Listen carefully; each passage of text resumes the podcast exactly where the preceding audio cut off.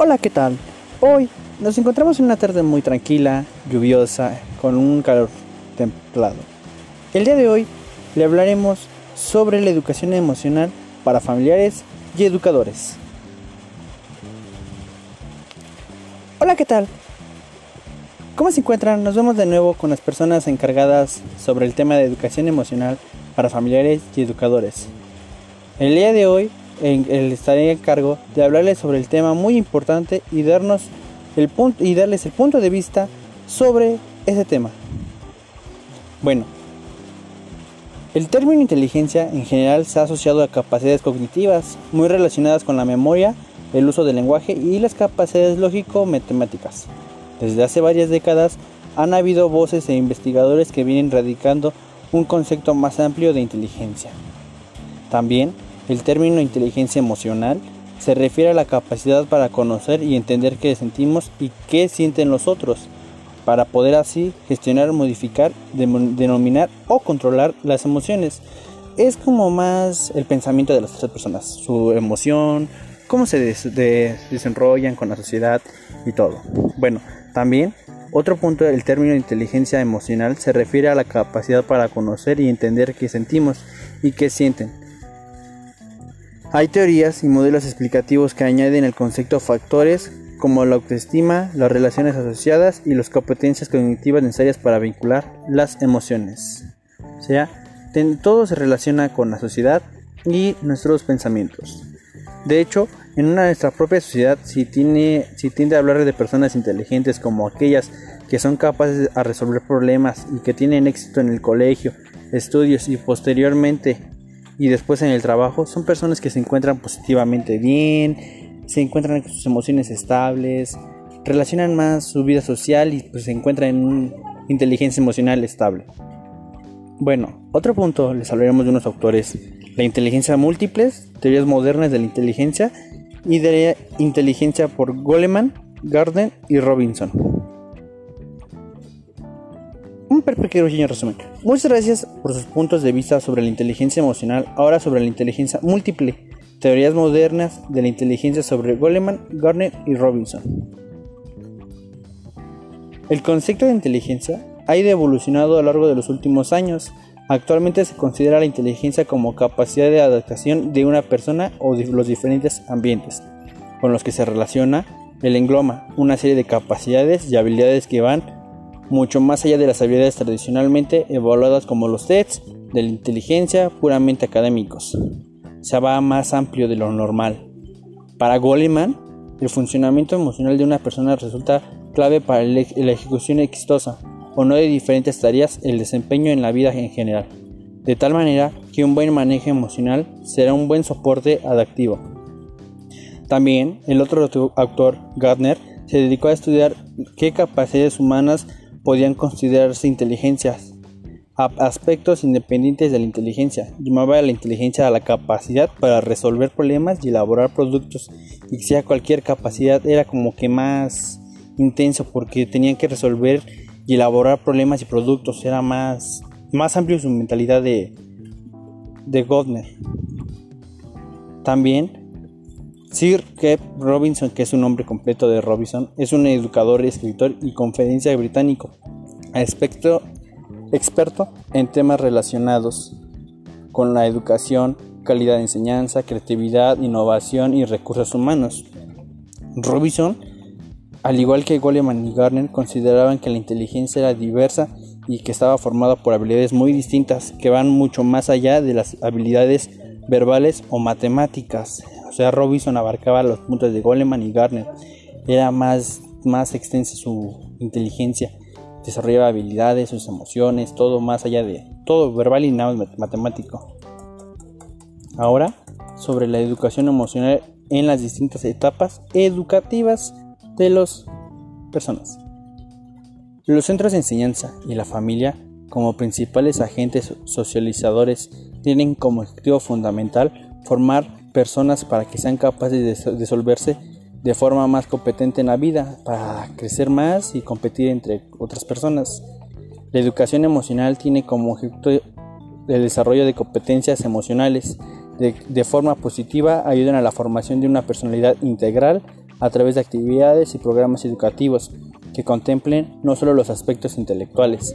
Es aquí como que el más en la escuela ven que los juntan en equipos y todo eso para ver cuál es su competencia emocional que tienen con las demás. Es ser capaces de educar para los niños y las niñas de, de hoy sean adultos independientes y seguros, capaces de gestionar sus propias vidas con sus satisfacciones y dificultades, pero también adultos capaces de cooperar eficazmente y relacionarse de forma positiva con los demás para resolver diferentes problemas o emprender. En una realidad cambiante y no exenta de conflictos, parece imprescindible que los sistemas educativos y las familias contemplen y, sean conscientes de los aspectos que favorecen esta adquisición de competencia socioemocional. Se escucha muy sencillo, pero a la vez se escucha muy difícil de cómo ser socioemocionales. Bueno, en el contexto educativo, por ejemplo, como reacción si un, un compañero destroza un, nos destroza un trabajo, si un amigo está triste porque ha perdido en un juego o si el profesor nos felicita por unas buenas tareas, son muy buenos puntos. Como dicen, si nos, nos destroza un trabajo, pues nos vamos a enojar, nos vamos a satarnos. Y si un amigo pues se pone triste por perder un juego, pues no sé, se contagia esa, esa vibra negativa de pues, triste. Y si el profesor nos felicita por nuestras tareas, pues nos motivamos nada para la siguiente a elaborar una mejor tarea. También queda claro que la educación emocional en las distintas etapas educativas va cambiando como los adolescentes, adolescentes lo van tomando de acuerdo a sus pensamientos y emociones. Sandy. Bueno, hay varios pensamientos. Pensamiento casual, alternativo, consecuencial y de perspectiva. Bueno, el primer pensamiento causal nos dice enseñar a los niños a identificar problemas y hacer un buen análisis de los mismos buscando la información necesaria. El pensamiento alternativo ayuda a los niños a buscar diferentes alternativas y soluciones para favorecer el pensamiento creativo y divergente, tal y como nos recomienda Ken Robinson. Es lo que nos explicaba hace rato ese autor.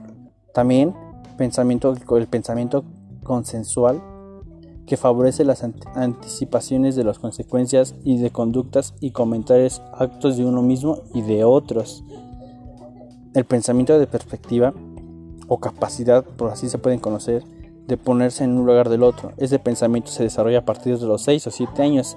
Se puede hacer, se puede hacer role playing, donde los alumnos pueden especificar diferentes situaciones.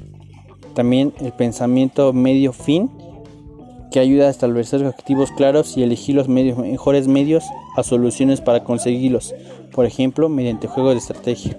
O sea, esos puntos de pensamiento casual, alternativo, consecuencial, perspectiva, medios y fin, tienen como que un, un rol, tienen como un seguimiento.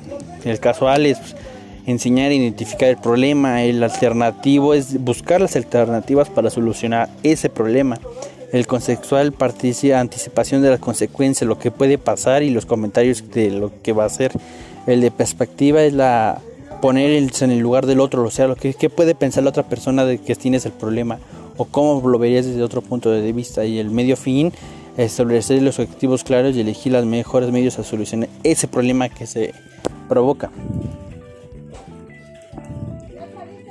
También las cuestiones prácticas para familias y profesores. La vida del niño transcurre fundamentalmente en dos entornos, la familia y el colegio, a partir de la preadolescencia. También la sociedad es un nicho fundamental de aprendizaje. El clima y el entorno familiar y escolar pueden favorecer que los niños aprendan a explorar o identificar sus emociones, expresarlas y gestionarlas de forma positiva o pueden proporcionar un entorno menos adecuado para ellos, o sea, como que más un lugar más abierto para donde ellos se puedan desenvolver y desarrollar sus habilidades emocionales. Conocer a uno mismo y las propias reacciones es fundamental como un punto de partida para poder educar responsablemente y con cierta coherencia. Si tengo dificultades a conocer o controlar, gestionar mis emociones, debería plantearme maneras de mejorar y aprender a manejar las emociones, como ese rato nos lo decía Robinson. Tenemos que aprender a controlar nuestras emociones, en dónde actuarlas y cómo actuarlas, y si no tenemos control de ellas, mm, pues, aprenderlas a mejorar las, las emociones. También establezca límites reseñales y enseñanza a sus hijos o alumnos, lo que está bien y lo que está mal, aprovechando los problemas cotidianos. Si por ejemplo rompen un juguete, ¿por qué se han enfadado? enseñarles cómo cuidar las cosas y cómo pueden hacer la próxima vez que se enfaden si rompen un juguete. Es lo que les decía hace rato, o sea, aprender a, a manejar sus emociones, no explotar por cualquier cosa sencilla. O sea, como el juguete, pues se enfaden, pero tenemos que explicarle a la generación más pequeña, pues de qué pasa, qué pasa, no se tiene que enfadar por romper el juguete, sino que debe de cuidarlo para que ese juguete no se rompa. También respeta a sus hijos, alumnos y no se burlen de sus emociones, porque hay mucha gente que pues, sufre emociones tristes y pues la demás gente se llega a burlar, entonces lo hace más triste esa persona. Conviene evitar expresiones de tipo pareces un tonto o un bebé llorando, como chilles y gritas no te hago caso, y utilizar otras cosas, o sea, esas muchas cosas que utilizan en la casa. La de si pareces un tonto o un bebé llorando, como chilles y gritas no te hago caso. O sea, son cosas que no se deben hacer.